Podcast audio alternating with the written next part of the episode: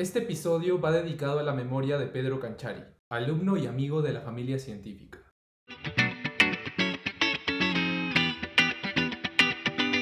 ¿Qué tal amigos? Sean bienvenidos a Veterinarios Dicen, podcast que puedes escuchar si eres veterinario, estudiante, amigo de los animales o alguna mascota con conexión a internet.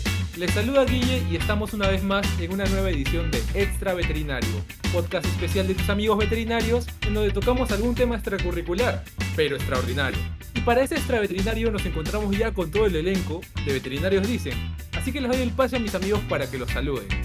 Hola chicos, para los que ya me conocen, mi nombre es Cintia, la gatera Bet, y les quiero dar la bienvenida a esta sección a todos nuestros escucha. Muchas gracias por el apoyo. Espero que estén disfrutando tanto como nosotros de todo lo que preparamos y tenemos para ustedes. Muchas gracias. Hola chicos, les saluda Jessica. Bueno, nuevamente quiero agradecerles a ustedes por todos los likes, por todos los follows que les están dando a nuestra página, a nuestro podcast. Muchas gracias por su apoyo. Ahora no esperan la sorpresa que hemos traído hoy día. Chicos, ¿qué tal? Les saluda su locutor favorito. Muy contento porque cada vez somos más escuchas y bueno, aprovechar y mandarle un saludo a la gente de la URP que he visto que nos están siguiendo bastantes y nada, espero que disfruten el capítulo de hoy. Claro que sí, acabamos de pasar los 200 escuchas y no se queden celosos los de la UXUR, sino que también estamos haciéndonos amigos de los de la URP. Y hoy también nos acompaña un invitado, alguien que no debería en brindarte una mano en la unidad zootécnica con algún animal. Algunos de nosotros hemos compartido aulas con él. Él es experto en ganados, pero no nos referimos a esa positividad que tienes con tus pretendientes, sino a la ganadería y producción animal. Bienvenido a Veterinarios Dicen, Gustavo. ¿Cómo estás? Hola chicos, buenas noches. La verdad es que muy contento. Muchas gracias por la invitación y de parte de todo el grupo de GESPA, felicitarlos por esta iniciativa que promueve la educación, que promueve las experiencias de nosotros como estudiantes. Bastante interesante, bastante chévere y yo particularmente me considero un bete escucha también. Desde que salió el primer episodio, no paro de seguirlos y la verdad es que me siento muy contento de que me hayan invitado, ¿no? Y a ver si puedo ayudar un poco también el, podcast de ahora. Muchas gracias y, nada, a ver, a ver qué sale ahora. Claro que sí, Gus. Desde ya estamos bastante agradecidos porque tú eres un bete escucha. Y como ya habrás escuchado, ahora el segmento de veterinarios preguntan segmento en donde le haremos preguntas relacionadas a la carrera a Gustavo y así nuestros escuchas podrán conocerlo mejor. ¿Estás listo, Gus? Sí, dale, dale. Gustavo, amigo de la vida, amigo de la universidad, tantos recuerdos en común. Cuéntanos, ¿por qué decidiste estudiar veterinaria? Hola Cintia, ¿cómo estás? Muchas gracias por esta pregunta que me recuerda al primer día de la universidad cuando, bueno, según cómo había estructurado la universidad, fue introducción a la medicina veterinaria y zootecnia. Es un curso que se divide en la parte de menores y en la parte de mayores. Y recuerdo que hasta la octava semana a mí me tocó primero la parte de menores con el doctor Chanamé. Y él también nos hizo esta pregunta. Y lo primero que dijo, que fue algo que me marcó mucho y era algo que yo pretendía decir, fue, por favor, no me vengan solamente con que estoy estudiando veterinaria solamente porque me gustan los animales. y decía, pucha, ¿dónde me meto? Y justo estaba al fondo también no sabía por qué lado escaparme del salón porque era lo primero que iba a decir. Clásico, clásico. Primero, de hecho, yo entré a Derecho. Me cambié una semana antes de veterinaria. Siempre tres carreras que me han gustado mucho. Derecho siempre me gustó, de hecho, hasta ahora me gusta mucho la parte política. Es algo que siento que los jóvenes deberíamos tener presentes. Y es por eso que yo entré a Derecho. Pero justo antes de empezar las clases, en esta semana, me entraba estas ganas de ver otra opción, ¿no? Justo último minuto. Y sí tenía en cuenta, o sea, sí pienso que te gustan los animales, definitivamente es un requisito básico, principal para estudiar la carrera, pero tiene que haber algo más, ¿no? Que te motive, que haga que estudies algo tan complicado, ¿no? Como la carrera que encima no solo es de medicina veterinaria, sino también es de zootecnia. Y algo que sí me llamaba la atención y que siempre admiré de los veterinarios es la parte del diagnóstico la parte en la cual nosotros tenemos que ver signos clínicos y no diagnosticar mediante síntomas. Y es algo que a mí siempre me llamó la atención y siempre me gustó de los médicos veterinarios. Justo en esa semana vi esas posibilidades y dije, no, ¿sabes qué? Me cambio de veterinaria. Obviamente para mi familia fue como que no, pero ya hemos pagado para que entres a derecho. Y me decían como que, Gus, o sea, ¿cómo vas a pasar de derecho a veterinaria? Y yo les decía, es que siento esa corazonada de que tengo que estudiar veterinaria. Me gusta, quiero estudiarlo Y yo creo que hay muy pocas decisiones en las cuales uno puede decir como que, bueno, esta fue la mejor decisión que he tomado y para mí cambiarme y estudiar veterinaria ha sido hasta ahora una de las mejores decisiones de mi vida. El camino no es fácil, no es para nada fácil, pero creo que eso te motiva más, ¿no? Así que decidí estudiar veterinaria, uno porque me gustan los animales, creo que sí es una respuesta válida. tiene que haber algo más, ¿no? En este caso a mí me gustaba la parte del diagnóstico, ¿no? Esa intuición que tiene que tener el médico veterinario y el trabajo, ¿no? Sobre todo la parte de mayores, que ya, bueno, supongo que hablaremos de eso un poco más adelante. Mira, busqué curioso es porque también nuestra invitada nos comentó que veterinaria no fue su primera opción. Y es curioso, ¿no? ¿Será que nuestra tercera invitada del grupo estudiantil que se viene también tendrá una historia de origen parecida? Sería curioso, ¿no? Sería ahí un... Sí, yo creo que sí. Pero miren chicos, que te escuchas. Ven que no hay que tener miedo a tomar una decisión por otra, cambiar de parecer, porque al fin y al cabo ustedes son jóvenes, ustedes pueden decidir su futuro siempre y cuando sepan que lo que están haciendo les gusta bastante, ¿no? Y ahora viene acá Jessica con una pregunta interesante, ¿no? ¿Cuál es esta pregunta, Jessiquini?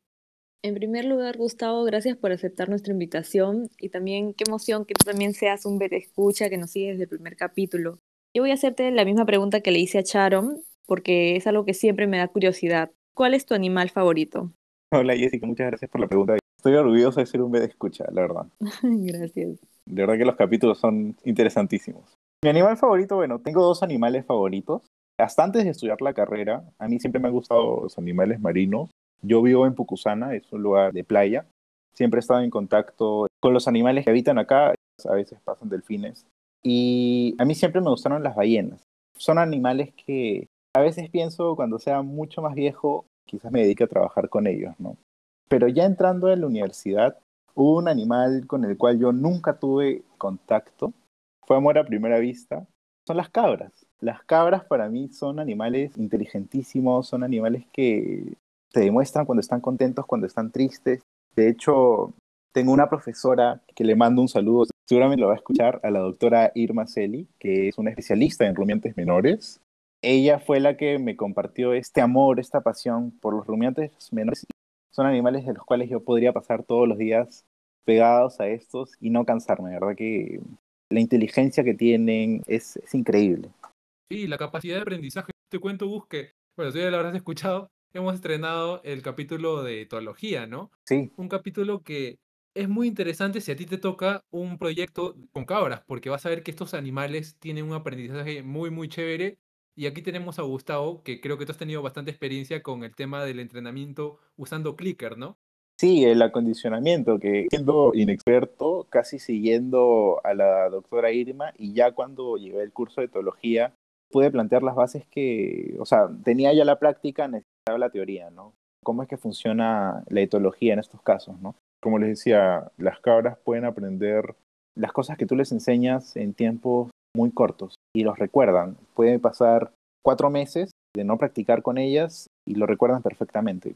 Son animales muy inteligentes. Y justamente es esto lo que facilita su manejo también. O sea, la inteligencia que estas tienen facilita el, manejo con los animales. Entonces es algo que también me atrae mucho de ellos. Y hablando de cursos, ¿qué pregunta nos tienes, Martín, aquí para Gustavo? Antes de hacerte la pregunta, me parece genial lo que ha dicho Gustavo. Eh, la verdad es que no conozco a nadie que me haya dicho que su animal favorito son las cabras y me parece genial. Y bueno, Gus, ¿cuál es tu curso favorito? Y si me permites agregar otra pregunta, ¿cómo has ingresado a GESPA? Hola Martín, gracias por las dos preguntas. La verdad es que la segunda me gusta bastante. He tenido dos cursos favoritos en la carrera. El primero creo que fue así que lo amé y que Estoy hablando del curso de quinto ciclo de bases para el diagnóstico clínico y enfermería ganadera. Fue uno de los cursos a los cuales yo iba contentísimo. Era 7 de la mañana, me levantaba de mi casa a 5 y media cuando podía levantarme a las 6 y 10, 6 y 20 para salir a la universidad. Pero estaba ahí primerito, a las 6 y 50 llegaba a la universidad ya con mi mameluco cambiado. Y era un contacto directo con los animales de producción, ¿no? Ese curso para mí fue genial. Y otro curso que también me gustó y no me van a dejar mentir que es muy difícil. De hecho, fue un curso que llevé con Cintia, que se llama Enfermedades de Rumiantes, que es un curso en el cual sufres. Ah, ¿recuerdas? Sí, claro que me acuerdo. Es un curso en el cual sufres mucho. sí, las fisiopatos. Pero yo creo que si te gusta, lo disfrutas, ¿no? Claro que cuando pasas lo disfrutas más todavía, ¿no? Pero mientras lo vas estudiando y si tienes un poco más de experiencia, creo que se te hace un poco más fácil, ¿no? De por sí, con la doctora Milena, a la cual le mando un saludo, a la cual admiro muchísimo también, no te la pone muy fácil, ¿no? Pero creo que ese es el reto para pasar el curso. Y son esos dos cursos que curiosamente los dos los enseña la doctora Milena. Entonces son los dos que a mí más me gustan. Y respondiendo a la segunda pregunta, ¿cómo entré a GESPA? En introducción, como les mencionaba, la parte de producción, que era a partir de la octava semana, trabajas con la doctora Irma, que ha sido la profesora que prácticamente me ha estado acompañando durante toda mi carrera, la cual le agradezco mucho y le tengo un gran, gran aprecio. Ella me presentó a uno de sus alumnos, la verdad es que, que en paz descanse a Pedro Cachari. Él era miembro de GESPA en ese entonces y no sé, yo siento que quizás él vio el entusiasmo que yo tenía desde tan siendo cachimbo, ¿no? Estando en introducción, ir con la profesora, ver cómo practicaba el clicker. Obviamente en ese momento todavía no tenía la capacidad para yo mismo practicar con los animales, pero sí eh, preguntando, haciendo las cosas, ayudando. Entonces, yo supongo que eso fue lo que le llamó la atención. Y no fue en ese momento exactamente que entré a GESPA, sino fue un año después. Pero algo que me ayudó mucho para poder entrar a GESPA, en el cual demostré que a mí sí me gustaban los animales mayores, fue que él publicó, ya yo cuando estaba en segundo ciclo, un post en Facebook que solicitaban alumnos que participen en la feria. Y la verdad es que la feria ganadera es la que me ha abierto la puerta para poder finalmente ser miembro de GESPA. Le agradezco tanto a la doctora Irma como a Pedrito que, bueno. Ah, su Gustavo, me has hecho ponerme un poco sensible con Pedro. Sí, pucha. La verdad que era bastante reconfortante para mí cuando era cachimba y yo lo veía a él, alumno de ciclos mayores, pero él siempre metido en todas, siempre, siempre, con toda la disposición de apoyar en lo que era la feria ganadera de Holstein, siempre apoyando en los juzgamientos de ganado, siempre apoyando cuando llegaban los animales a la universidad. Él incluso con un tema personal de mi gatita, cuando se enfermó porque obviamente tenía mucha más práctica, ¿no? Es una pena, la verdad, pero justo me has hecho acordar, ¿no? Como es la vida, ¿no? Pero sí, yo de verdad, como les digo, le agradezco mucho a él. Agradezco haber visto ese post y encontré esa publicación de participación. Yo no lo conocía tan bien en ese momento. Pedrito se le recuerda bastante, un alumno bastante empeñoso. A mí por esa parte me llamó mucha la atención que él supiera bastante sobre estas especies y quisiera tanto estos animales, ¿no? Siempre creo que va a estar recordado en la familia de Gespa, en la familia de la científica. Vamos a tener a Pedrito en nuestros corazones, un gran alumno. Y un poco ya para dejar un poco de estar sentimentales, vamos a pasar a la siguiente pregunta. Sí, sí, sí. Va un poco más con un tema que se podría decir un poco más actual, Gus, ¿no? Nos gustaría preguntarte, ¿cuál es tu rama favorita de la medicina veterinaria? Bien, gracias Guille. La verdad es que esa es una pregunta bastante interesante porque cuando tú entras a veterinaria, creo yo, no te das cuenta o no sabes la cantidad de ramas o de especialidades que encuentras en la carrera. Creo que es muy amplia y hay para todos los gustos, por así decirse, ¿no? A mí la verdad es que desde un principio siempre me gustó, como les decía, ¿no? Siempre me interesaba la parte clínica en cuanto a mayores, ¿no? Y creo que esa es la rama que a mí más me interesa, la parte de clínica dedicada a animales de producción. Obviamente la clínica no es nada sin la parte de zootecnia, se, complementan perfectamente, pero a mí más me interesa la parte de medicina, no la parte de clínica. Y creo que es la rama y, bueno, los cursos que les mencioné, ¿no? Enfermería ganadera, enfermedades rumiantes. Es justamente por eso que me gustaron esos cursos. Y ahora sí vamos a entrar en materia, ya que todos nuestros vet escuchas te conocen mejor a ti, Gus. Ahora eres un vet amigo aquí en la saga de capítulos. Y para eso le pediré a Jessica que nos aclare una duda primero, ¿no? Que nos aclare la siguiente duda. ¿Qué es producción animal, Jessiquini? Bueno, como siempre yo hago todas las definiciones. En este caso, producción animal, como su nombre lo dice, es la producción de bienes que nos brindan los animales. Puede ser carne, leche, cuero, huevos, etc. Y en sí hace uso de diferentes ramas, como la alimentación animal, la nutrición, la genética o el mejoramiento genético, la reproducción y también la sanidad animal o la salud animal. Usa todas estas herramientas con la finalidad de lograr un mayor rendimiento en la producción y por supuesto lograr también una mayor rentabilidad en un negocio de producción animal y siempre tomando en cuenta el bienestar animal, las cinco libertades. Muchas gracias, Yesikini. Y ahora ya con esta definición, nos ayudará bastante a comprender algo que muchos de ustedes se deben estar preguntando. Por eso, Gustavo, nos gustaría que nos ilustres y nos digas qué es GESPA, qué es lo que significan estas siglas. Bien, gracias. Y excelente la definición de Jessica, de verdad que la que define por excelencia acá en el podcast. Gracias, gracias. GESPA es un grupo estudiantil dedicado a sanidad y producción animal, sobre todo a nivel educativo, fomentar temas relacionados o temas nuevos relacionados a la parte clínica de mayores, a la parte de producción y a un tema que siempre hemos estado implementando y que justamente ahora queremos implementarlo con más fuerza, que es la parte de bienestar animal, que es un tema que ya todas las universidades te están hablando del bienestar animal y creo que es importantísimo, ¿no? Funciona en todas las ramas de nuestra carrera y es por eso que nosotros también lo implementamos en las conferencias. Justamente eso es lo que nosotros realizamos, ya sea de forma virtual, si regresamos a la modalidad presencial otra vez, conferencias de ocho especies de las cuales hablamos, que son bovinos, equinos, caprinos, ovinos, cerdos, pollos y conejos y cuyes, bueno, y cameleos sudamericanos también, ¿no? Entonces, básicamente eso es lo que hacemos nosotros como GESPA. También implementamos talleres con técnicas que realizan médicos veterinarios que trabajan en el área de mayores. Los emociona a los chicos sigan la carrera, ¿no? Que quieran aprender un poco más en los cursos que verán en el transcurso de su carrera también, ¿no? Sí, así es. Las prácticas, yo he sido testigo de muchos cursos que han abierto GESPA, como por ejemplo uno que me acuerdo que es el de Estético. Es bastante emocionante y bastante gratificante para el desempeño académico, ¿no? Y yo recuerdo bastante que no solo los alumnos de la científica hemos gozado de este curso, sino que también cuando se abrió este curso extracurricular fue como que un bonito espacio como para conocer gente de facultades de otras universidades, ¿no? Como ven, amigos, GESPA es un grupo dedicado a la sanidad y producción animal, que realiza bastantes actividades que te podrían interesar si tu pasión son los animales de producción. Si te gusta disfrutar de un delicioso queso en las ferias ganaderas o si te encantan las experiencias en las prácticas de campo. Y creo que Gustavo me podría decir si la participación de estos eventos es de libre acceso, ¿no? Para todo aquel que esté interesado en este rubro. Sí, de hecho, GESPA no solamente se centra en la científica, sino que está abierto para todas las universidades. De hecho, tenemos un amigo en común, el Mago Koch. El Mago Koch, un saludo para el Mago Koch. Él estudia zootecnia en la agraria, en la Universidad Nacional Agraria La Molina. Él participó en uno de nuestros talleres sobre diagnóstico reproductivo en yeguas. Y la verdad es que nosotros estamos muy contentos. No solamente tenemos alumnos de la agraria, sino también de la Ricardo Palma, de la Cayetano. Y ese es el punto, ¿no? Compartir información actualizada, información interesante con todos los estudiantes de la carrera, con todos nuestros futuros colegas. Eso es lo que queremos hacer como GESPA, ¿no?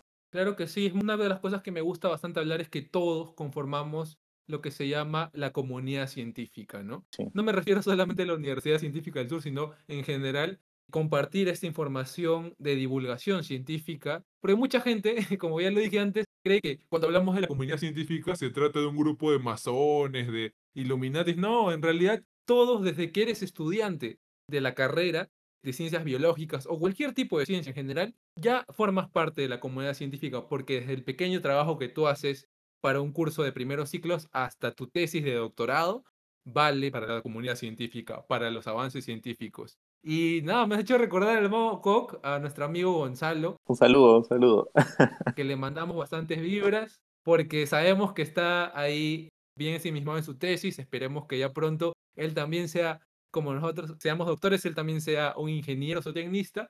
Gran amigo de copas, gran amigo de Reus, gran amigo de ferias, ya por qué no decirlo también.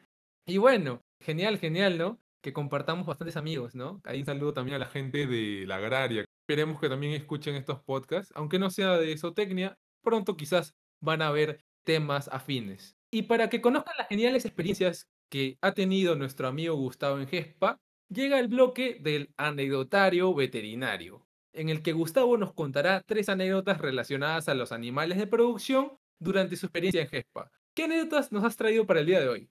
Bien, una de las anécdotas que me parece interesante, ojalá que a ustedes también les parezca interesante escuchar. Como les había mencionado, tuve la gran oportunidad de estar en la Feria Nacional de Ganado Lechero Holstein y Brown Swiss. Una vez más, gracias a Pedro, gracias a GESPA, que son los que, junto con la universidad, manejan la feria ganadera. Y de sorpresa, a la feria llegan siempre vacas de los diferentes establos de Perú, ¿no? Es una feria nacional, entonces tienes ganaderos que traen sus animales para exposición. Y ese año la agraria llevó también a sus vacas, pero también llevó un toro Fleckvick de más de 900 kilos, si no me equivoco. Fue todo un show bajarlo del camión. De hecho, me acuerdo que se escapó, pero era tan manso que no se fue volando, corriendo ahí a montar a las vacas, que también fue algo un poco preocupante llevar un toro donde hay tantas vacas. Su gloria. Sí, él está en su gloria. le hicimos un corral solamente con pacas y bueno, le rezamos a las pacas para que aguante un toro de 900 kilos, ¿no? Pero lo interesante aquí es que para la apertura de la feria ganadera, que era un viernes, normalmente la feria ganadera dura de viernes a domingo, yo me había ofrecido en ese momento muy emocionado, con ganas de participar, para llevar al primer animal de exposición mientras se hace la apertura, ¿no? En teoría la apertura la iba a realizar el ministro de Agricultura, pero me enteré a último minuto que iba a llegar el presidente en ese entonces, Pedro Pablo Kuczynski. Y la verdad es que me puse muy nervioso porque me decían como que, pucha, Gus, no puedes pegarla porque tienes que pararte ahí y pararte solo en medio del ring de juzgamiento con el toro de los 900 kilos, ¿no? Y dije, ya, bueno, sí la hago, ¿no? Sí la hago. Fui, me paré al centro mirando al presidente y escucho una voz por atrás. Me parece que era uno de los camarógrafos de Perú Láctea que me decía, dale la vuelta al toro, paséalo, paséalo, porque ustedes recordarán, Kuczynski no hablaba muy rápido tampoco. ¿Do? ¿Do? No. Era un presidente que demoraba mucho en sus palabras, ¿no? Y estaba súper nervioso con el toro que ya estaba comenzando a cansarse. Y dije, ya, ¿sabes qué? Voy a hacerle caso a este tipo y voy a darle la vuelta para que el toro como que se mueva un poco y no se estrese, ¿no? Y en una de esas, novato, cachimbo, hago que gire, pero normalmente cuando tú giras un toro tienes que alejarlo, o sea, tú te alejas y, y prácticamente con el brazo alejado haces que dé la vuelta, pero yo lo hice muy cerca a mí y el toro me pisó, sentí más de 100 kilos en mi pie derecho, que era justamente el lado donde estaba el toro. La uña necrosada. Sí, porque yo decía como que era el primer día de la feria, quedaban dos días más, como que, pucha, ya me fregué la pierna dije como que no, ¿sabes qué, Gus? Aguántatela, muérdete la lengua nada más y termina de dar la vuelta. Y después de un tiempo, bueno, el presidente terminó de dar su discurso y todo, y ya yo me fui llorando, ya cuando acabó todo, fui como que botando lágrimas, rezando el toro a su corral, y todos me decían como que está bien, está bien, porque sí lo habían visto de dolor, ¿no? y corriendo fui al baño y gracias a Dios no me había hecho nada, no me había dejado la uña morada ni nada, o sea, no sé, mis tabas me salvaron ese día y eso que no eran tabas con punta, ¿no? O el pasto de repente te amortiguó un poco, ¿no? O el pasto también, sí, sí, yo creo que sí. Después busco la foto, dije, pucha, a ver, por lo menos el de Perú Láctea me habrá tomado una foto, ¿no? Y salgo en la foto ahí con el toro con una cara de aguantarme el dolor y no sabía qué cara poner, solamente pongo cara seria, pero aguantándote el dolor, ¿no? Y esa fue una de las primeras experiencias, ya, gracias a Dios, sí me ha seguido pisando vacas, pero creo que ya no duele tanto como la primera vez, ¿no? Y creo que, o sea, cuando te pisa un animal o cuando te golpea, o sea, si estás en campo, soltarte una buena carajeada, ¿no? como que te libera un poco la tensión, pero delante de todas las personas, todos los familiares, el presidente, el ministro de Agricultura, el decano, Rosenberg, los profesores, sí, lo único que me quedaba era poner cara seria y aguantarme, ¿no? Hasta que termine de hablar nuestro presidente en ese entonces, ¿no? Pero sí, esa fue una de las primeras experiencias que están directamente relacionadas, creo yo, con GESPA, ¿no? Y, y, con la feria ganadera a la cual yo he pertenecido ya por cinco años, prácticamente, bueno, cuatro años desde que inicié la carrera, ¿no? Feria número cinco. Estoy muy agradecido una vez más con Pedro, fue el que me abrió las puertas para pertenecer a esto. Y la feria ganadera es más que un trabajo, es un equipo. O sea, tú conformas un equipo de estudiantes veterinarios de todos los ciclos y todos te dan experiencias, obviamente te matas de la risa. Hay momentos en los cuales tienes que trabajar pero eso es lo interesante, ¿no? Al fin y al cabo, sabes, si eres miembro del equipo de Feria Nadera, que está en juego la reputación de la científica como organizadora de grandes eventos nacionales. No puedes dar como que lujo de fallar en cosas que tú dices como que, pucha, quizás la dejo acá, pero no. Yo realicé un viaje a Francia. Esa es una experiencia que me parece interesante de, de contar, ¿no? Estaba en séptimo ciclo, me parece, hace dos años. Fui en verano a Francia y fui a un lugar llamado Bretaña, donde un conocido logró contactarme con un médico veterinario de campo de allá No sé cómo lo hizo, la verdad. De hecho, yo fui a Francia para aprender el idioma, pero esa vez que fui recién estaba en la parte inicial, en A1, A2 a lo máximo, ¿no? Y él me dijo como que ya, vamos a las 7 de la mañana, te dejo todo el día con él. Bueno, ya en la tarde vengo a recogerte, ¿no? O sea, vas a pasar todo un día con un veterinario de allá.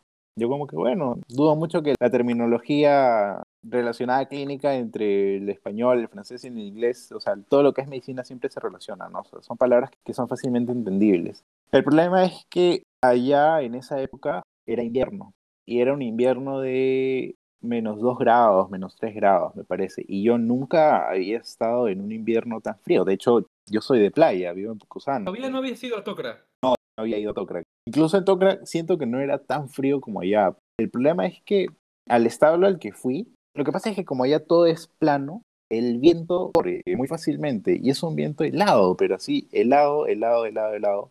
Y yo no estaba preparado. Yo me tuve que comprar unas botas allá para poder ir un poco preparado. Y cuando bajé del carro del veterinario, no pensé que iba a hacer tanto frío, ¿no? Y me decía él como que, tú ya has hecho algunas prácticas, como sacar sangre. Y yo contento porque lo había aprendido en, el curso de enfermería ganadera, ¿no? La parte de sacar sangre de la coxigia.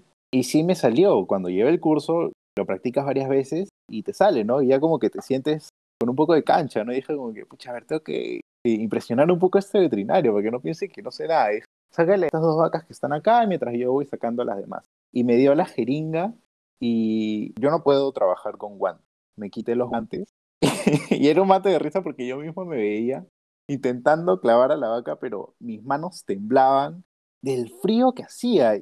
Las articulaciones estaban como que duras, no podía cerrar mis manos ni nada. Yo le dije, no, sí sé, pero hace mucho frío. Y me dijo, ah, ya, no, no te preocupes. Y ya después de un rato como que entramos a los corrales y ahí sí ya era más caliente, ¿no? Donde están todas las vacas.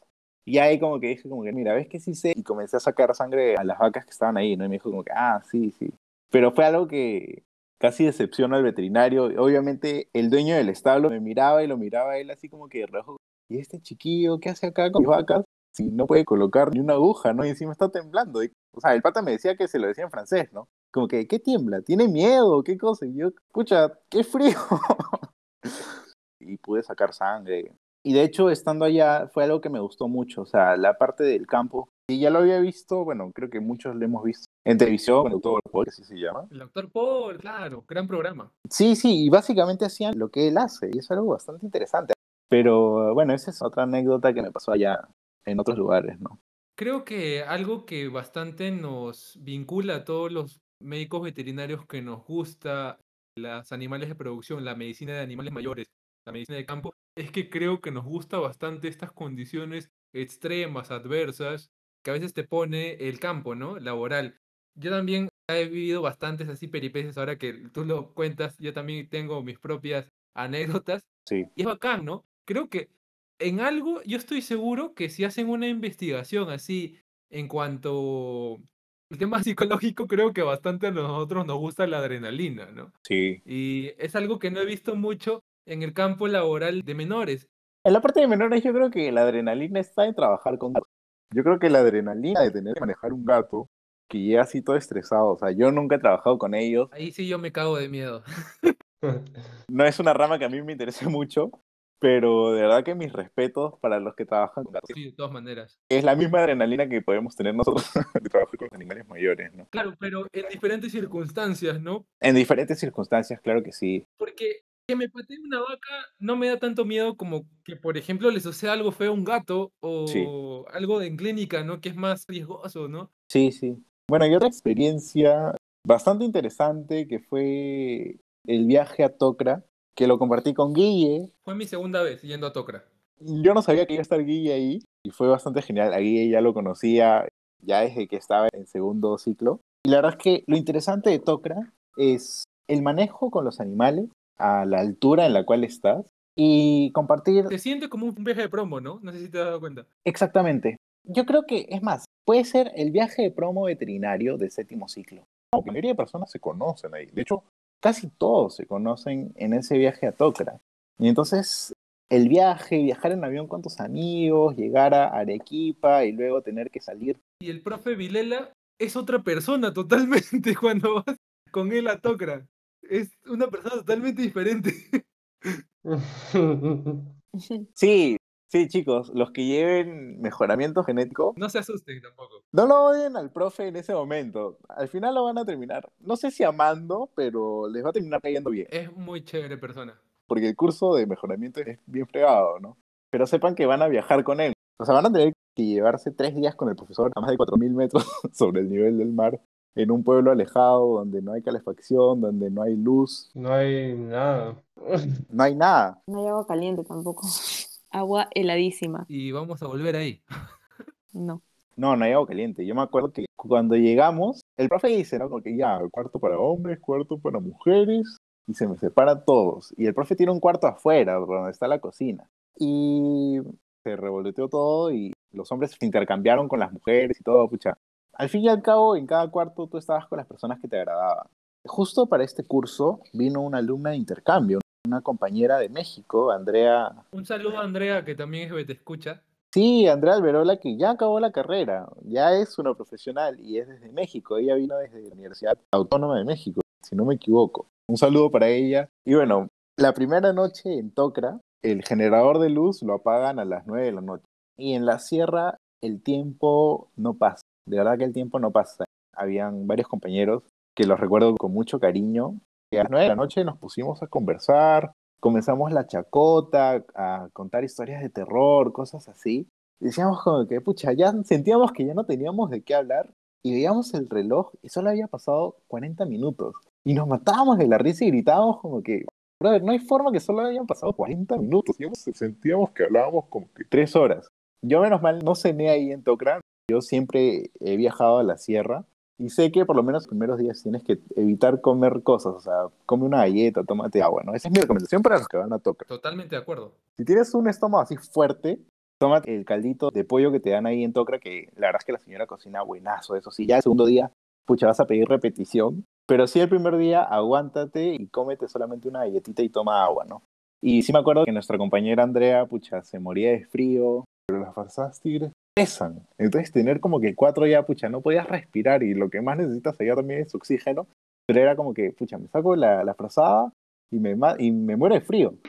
Me pongo la frazada y, pucha, no tengo oxígeno.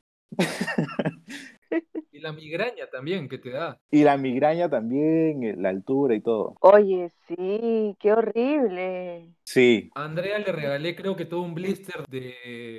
¿Cómo se llama esta pastilla de la migraña? Sorochipil. Serochipil, Serochipil. Sorochipil. Y Andrea no pudo dormir. Ya estaba como que, pucha, no, me quiero ir.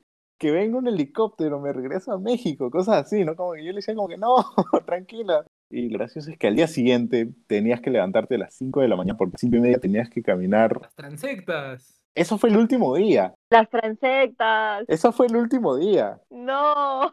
Y eso fue más temprano todavía. Ahí tenías que levantarte a las 5 de la mañana, 4 y media, porque a las 5 que ya salía el sol allí, ya tenías que estar armando tus transectas. Y pucha, caminar Y se peleaban por el mejor lugar también. y se peleaban. Al profesor Vilela, él creo que le gusta que, que los chicos se peleen por esas cosas. Entonces él dice como que el que llegue primero tiene la mejor posición para armar las transectas. Y tú veas a los chicos como que 5 de la mañana con mameluco medio puesto, que no sé qué, corriendo ahí para estar primero con el profe, para tenerla mejor, ¿no? Cuando hablamos de las peores, son las que tienen más piedras, o que dificulta el conteo, ¿no? O el análisis mediante las transectas. Los que están en la montaña también. Los que están en las montañas, pucha, eso es más complicado. Porque de repente pisas mal un y te hundes. Y se mojó todo tu taba y te puede dar hipotermia. Sí, y te hundes. Y de hecho, al principio tú piensas que es piso, pero si pones todo tu peso es agua congelada, ¿no? Y ¡pum! te caes y literalmente te enfermas, ¿no? Pero esa es una experiencia genial, de verdad que Guille, tú estuviste ahí, nos ayudaste, habían dos tesistas más, si no me equivoco, a las cuales también les ayudamos. Y chicos, de verdad, muchos deciden no ir a Tucra. Entiendo los que puedan por un problema económico, eso se entiende perfectamente O de salud también, ¿no? o de salud, pero yo siento que así no te gusten los mayores, decir yo fui a Tocra. Como el viaje de promoción, es algo que nunca te vas a olvidar. El viaje a Tocra no te olvidas, es una experiencia enriquecedora, o sea, si te vas a dedicar a campo, te dice más o menos, ese es el trabajo que tú vas a realizar en campo, o sea, no muchas veces tienes todas las facilidades en el campo, no tienes acceso a muchas cosas y tienes que saber manejártelas, ¿no? O sea, se trabaja con lo que tengo. Eso es lo que se hace en campo, ¿no? Claro, claro. Yo ahorita me estoy reservando muchas de mis anécdotas con el tema de Tokra, porque ya se viene un capítulo enfocado en este, entre comillas, viaje de promo que hemos tenido nosotros, porque aquí el elenco de veterinarios dicen, nosotros cuatro fuimos juntos a Tokra, nuestra primera vez en Tokra, y ahí van a tener este capítulo que ya se viene dentro de dos semanas, me parece, Camerios Sudamericanos, desde el Perú profundo enfocado en este curso bien chévere que tenemos y que nos representa, nos identifica como país, que es el curso de manejo y enfermedades de camelios sudamericanos. Y bacán, ¿no? Espérense lo que ya viene pronto. Y bueno, Gustavo, ¿qué consejos le podrías dar a todos aquellos que están interesados en la rama de producción animal? Bueno, para los estudiantes, sobre todo los de primer ciclos, chicos, participen en todo. De verdad que yo estoy seguro que quizás algunos tienen ya fijos, o sea, hasta antes de entrar a la carrera, con qué especie o a qué rama quieren dedicarse. Pero verdad, exploren todo. Eso es lo bueno de la universidad. Te presenta cursos en los cuales tú puedes explorar la parte de clínica, la parte de producción. Y bueno, mis recomendaciones para los que lleven cursos de producción. Uno de los cursos que creo que son más difíciles de los primeros ciclos, creo que es mejoramiento genético. Es un curso que de verdad que la sufres mucho, que es con el profesor Vilela, yo no sabría decirles qué consejos les puedo dar en ese curso, simplemente lúchenla hasta el final. O sea, el único consejo que les puedo dar para ese curso es lúchenla hasta el final. El profesor da, aunque no lo crean, muchas oportunidades. O sea, en ese curso nunca falten, lleguen temprano, porque el profe le encanta martirizarnos un poco. Entonces, a los que llegan temprano, a los 10 primeros dice como que ya, los 10 primeros en la lista tienen un punto más en el examen. Entonces, esas oportunidades tienen que aprovecharlas con el curso, ¿no? Y en sí no es muy difícil, o sea, los exámenes no son tan difíciles como parecen, pero tienes que estar constantemente allí, o sea, desde mi punto de vista, no es un curso fácil, para nada, es un curso bastante difícil relacionado a la parte de zootecnia, ¿no? Y que al final se van a dar cuenta que sí les sirve mucho. Creo que es bastante este choque, que ya lo mencionó en capítulos anteriores Martín, que mucha gente cree que porque es una carrera de ciencias no entran matemáticas, ¿no? Porque ahí en mejoramiento genético es donde vemos que entran matemáticas. Hay muchos cálculos, muchas fórmulas que, matemáticas, ¿no? Sí. Sí, pues. Sí, y otro curso, bueno, en el cual trabajas con animales mayores, es uno de mis cursos favoritos, eh, eh Ganadera, con la profesora Milena. Chicos, vayan con todo. A ese curso sí, no demuestren ni un signo de que están nerviosos o que tienen miedo a los animales. No, no en ese curso, presten atención. Sí, sí. Sí, sí, sí, o la típica, ¿no? Oigan, trabajen carajo. ¿no? Se han venido acá a mejor si hubieran quedado en su casa. Sí, es la profesora Milena, o sea, es imposible odiarla. No, yo la amo.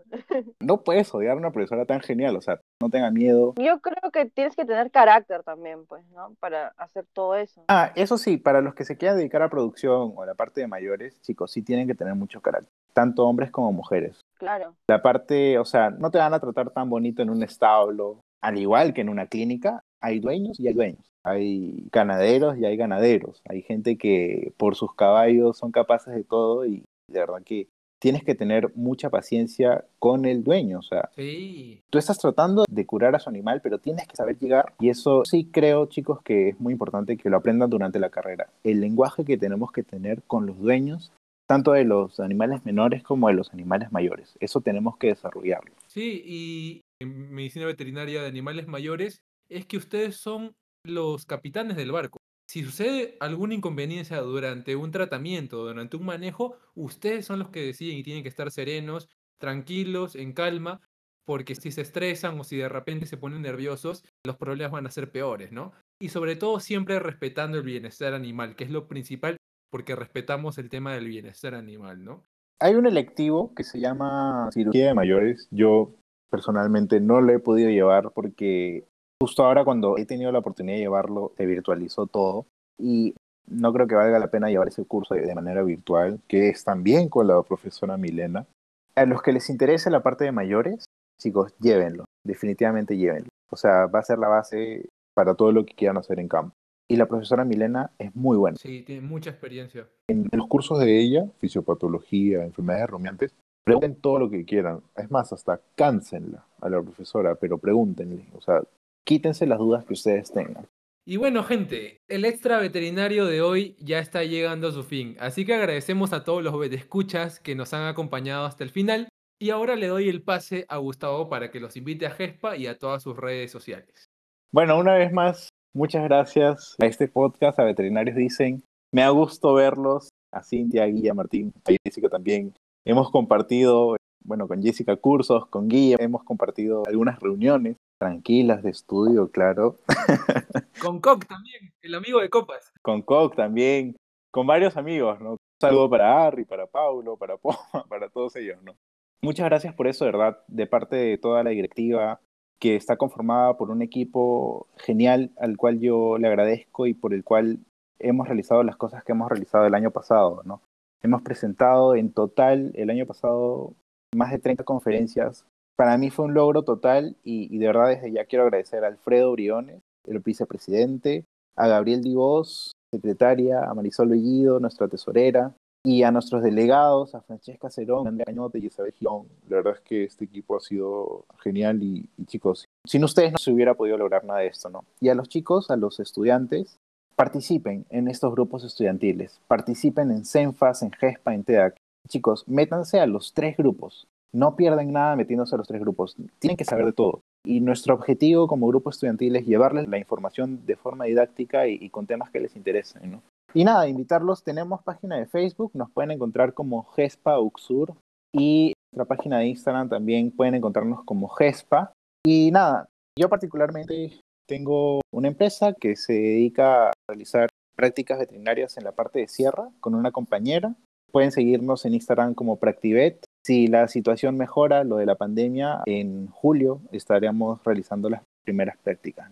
La idea de este podcast es genial y y acá tienen un beta escucha fan de ustedes. Y aprovechando lo último que tuviste en Practivet, no me quiero ir sin eh, comentarte lo mismo que le comentamos a nuestra anterior invitada Sharon, que en un futuro bastante chévere, un futuro bastante feliz, ojalá podamos hacer este gran proyecto que queremos hacer, el Salviaje, ¿no? Que es una especie de documental, un viaje de cuatro amigos al interior del país, a diferentes lugares, viendo animales, y nos encantaría de repente compartir un momento con Practivet, ¿no? Sería genial.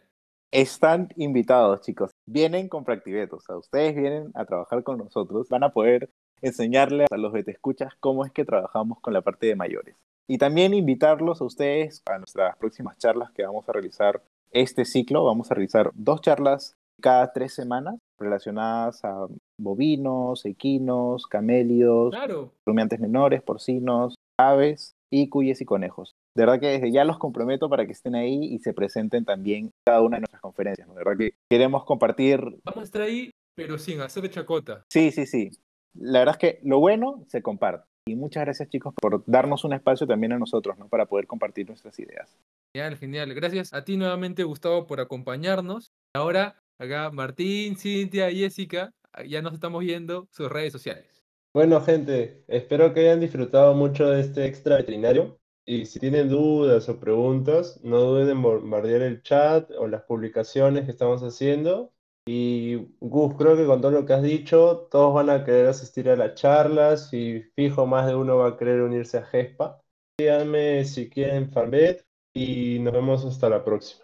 De igual manera, darles las gracias a Gustavo por toda la información que nos ha podido dar. La verdad que enriquece bastante a todos los chicos que están interesados en temas de producción animal y sobre todo también les interesa hacer producción animal, integrarla con el bienestar animal y las cinco libertades, ¿no? que es lo ideal. Y pues de igual manera, síganme en mis redes en la Gatera Bet. Actualmente no estoy teniendo mucha actividad porque ando la verdad full trabajo. Y en la Cueva del Gecko también me pueden seguir para ver un poco de mis exóticos. Y aprovecho para ver si pueden seguir a mi papá. Actualmente hemos abierto una planta de producción láctea en la ciudad de Yacanora, en Cajamarca.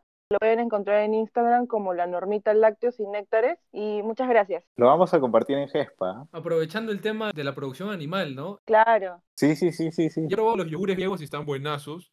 El de piña, que ha salido recién ahorita, yo he sido uno de los primeros que he probado el de piña. Ha estado buenazo. Yo les digo, soy amante del yogur y es un muy buen yogur. Sí, chicos, bueno, Gustavo, muchas gracias por haber aceptado nuestra invitación. Si les gustó este capítulo o si les gusta en general todo nuestro podcast, denle like, eh, difúndanlo con todos sus amigos. Gracias. Antes que acabe el podcast, yo quería mandarle un saludo muy especial a alguien que nos ha estado apoyando a los tres grupos estudiantiles, a GESPA, a TEDAC y a CENFAS, que es nuestra directora de la carrera, a Malú Velarde.